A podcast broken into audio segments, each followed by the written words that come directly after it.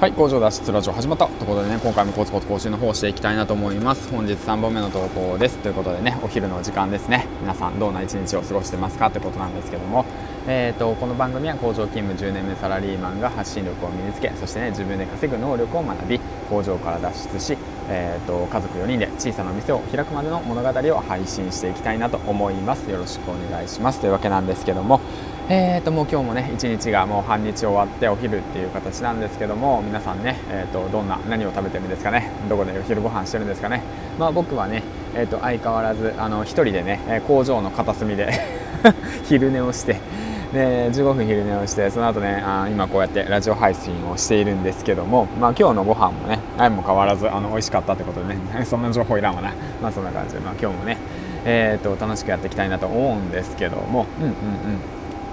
あのですね、まあじゃまず最初にですね、えーと、今日ねちょっと読んだ本からねシェアしていきたいなと思います情報ですね。えっ、ー、と時間大全24ですね。時間時間術24ですね。えっ、ー、と今ちょうどね20日までかな。えっ、ー、とねオーディオブックの方であの半額で本が買えるんですよ、うん、だからそちらの方をね、えー、利用して次回大全時間大全かな。84かな。あのとの本と本とあとあとですねえっ、と「イシューから始めよう」というね本を借りて借りてって言ってない借りたんじゃない買ってあの一応聞いてたんですよね。うん。時間術大全だ。時間術大全と「イシューから始めようか」うん、の方をちょっと聞いていたんですけども今朝ね。で時間術大全の方で、ね、すごくねあのまだ全部はあのしっかりと聞いてないんですけども、うん、よかったなと思うことがあってそのなんていうんですか一日一日の時間をデザインしようって一日一の時間をデザインですよ。めっちゃ噛むな今日も、うん、なんですよ。時間をデザインしたことあります？本当。もうそのね表現方法は、すごいなと思って。だからもう一日をデザインするんですよね。で、まあ、今日はこれを目標としてやるって言って決めてね一日の目標を定めてやるみたいな感じでね。でそれに向かって時間をデザインしてあげる。あじゃあそうだな、うんまあ、今日はどうしようかな。じゃあコンビニ行くのやめようだとかいつも寄っているそのなんだろうな。例えばじゃあ可愛い子がいるお店屋さんに寄るのやめようとかスタバに行ってコーヒーを飲むことは今日はやめておこうとかねそういったこと。まあめっちゃ些細なことや。めっちゃどうでもいいことやなそういうのは、うん。まあ、そういうようなことでね。目標を定めてで時間をデザインしてあげるっていう意識をする。うん、っていうことが大切だなっていうこととあとやはりね長期目標を定めるっていうことですね、うんまあ、そういったことが大切だということですね。今日一日一日の目標も大切ですよ。だけれども長期目標1ヶ月後3ヶ月後半年後1年後3年後5年後の長期目標を定めてで今日一日のやるべきことを目標を定めてなおかつそれをデザインしていくっていうね、うん、そのねその考え方がねすごいなと思ったのと、うん。あとねコツとしては毎日にちょうどいい目標を置くということとあと毎日にハイライトを入れるということですね、うん、でそういったことをやるということですね。で昨日をやり直そうとも言ってますね、えーと、昨日をやり直そうっていうのはどういうことかっていうと昨日できなかったことを振り返るってことですね。だから一日の振り返りをするってことですね、うん、今日一日の振り返りを寝る前にするということ、うん、そういったことが大切で昨日できなかったことは何かな？じゃあ今日できることはあるよねと。うん。そういったことをね繰り返しやることが大切なのかなと思いましたね。本当に。もういつも言ってることと一緒ですね。うん。そう毎日ねコツコツとやることが大切なんだなと思って改めてねこちらの時間術大全の方をね、えーと、読んで思いましたというわけなんですけども。うん。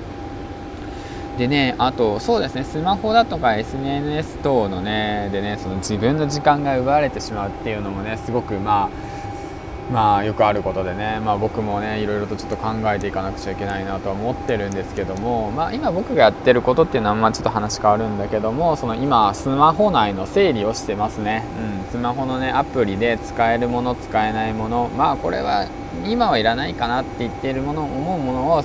あの整理してあげたりだとかまあ、あとはまあこの本をね読んで思ったのがそのスマートフォンを開く時にその最初の画面あるじゃないですか。そちらの方にねそのアプリがずらーって書いてあるのがすごくね何て言うんだろうストレスになると。あの脳みそに負担がかかるというものっていうふうに書いてあってじゃあどうすればいいかっていうともう第1項目第1目ページ目ですね。最初の1つ1ページ目は何も載せないんですよ。だから全部のページ1ページ目を全部次のページにずらしてあげる。アプリを。